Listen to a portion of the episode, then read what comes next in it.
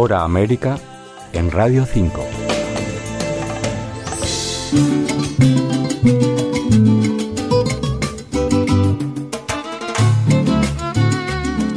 La edición número 44 de FITUR se consolida como la primera cita del mundo en número de participantes y asistentes, con unas cifras récord que reflejan el crecimiento que ha experimentado el turismo tras la pandemia.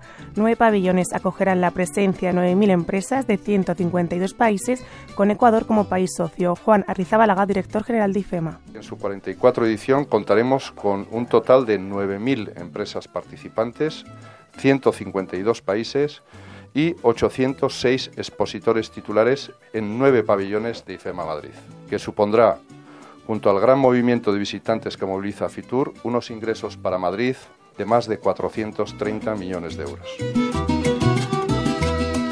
Para Ecuador, la presencia protagonista en Fitur es un momento histórico. Diego Andrade, subsecretario de Promoción Turística del país latinoamericano, destaca que para Ecuador, España es el país más importante de Europa. ¿Cuáles son nuestros objetivos para Fitur como país? Incrementar al menos en 10% la llegada de nuestros hermanos españoles al mercado de Ecuador y consolidar que seamos el destino preferido de los españoles en Sudamérica. Más de 113 mil personas volaron desde Madrid hacia el Ecuador en las diferentes conexiones aéreas.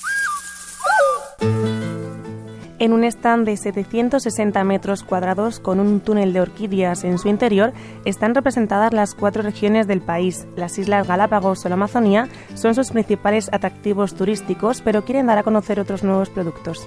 Nuestros coexpositores locales vienen de las cuatro provincias del país, costa, sierra, oriente y obviamente las Islas Galápagos. Sin duda las Islas Galápagos son esa ancla, ese punto al que todos quieren ir, pero desde el Ministerio también promocionamos y le damos mucha fuerza hacia esos otros productos turísticos que los conocidos se promocionan solos. Por ejemplo, Otavalo en el norte de Quito, eh, Angochagua, que es una de las best villages eh, declaradas por la OMT, Cuenca, que es un secreto y una ciudad maravillosa, una de las ciudades patrimoniales más hermosas de Sudamérica y así la gastronomía en la zona norte de Manabí. Manabí es una provincia en la costa del Ecuador que tiene una gastronomía increíble. Además, estrenan una nueva imagen de marca relacionada con la luz solar. La luz es algo muy importante para los ecuatorianos y va a ser la fuerza de la energía de nuestra nueva marca y de nuestro nuevo pabellón.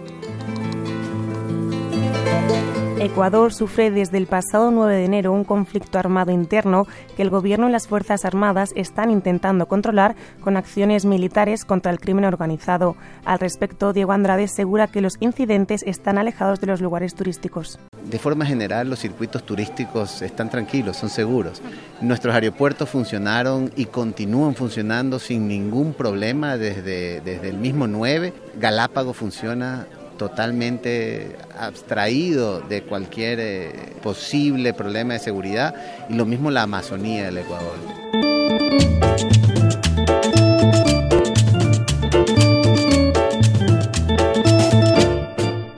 Junto a Ecuador, en el pabellón 3 del recinto ferial, se encuentran el resto de países de América Latina que muestran a los visitantes las riquezas naturales y culturales que poseen.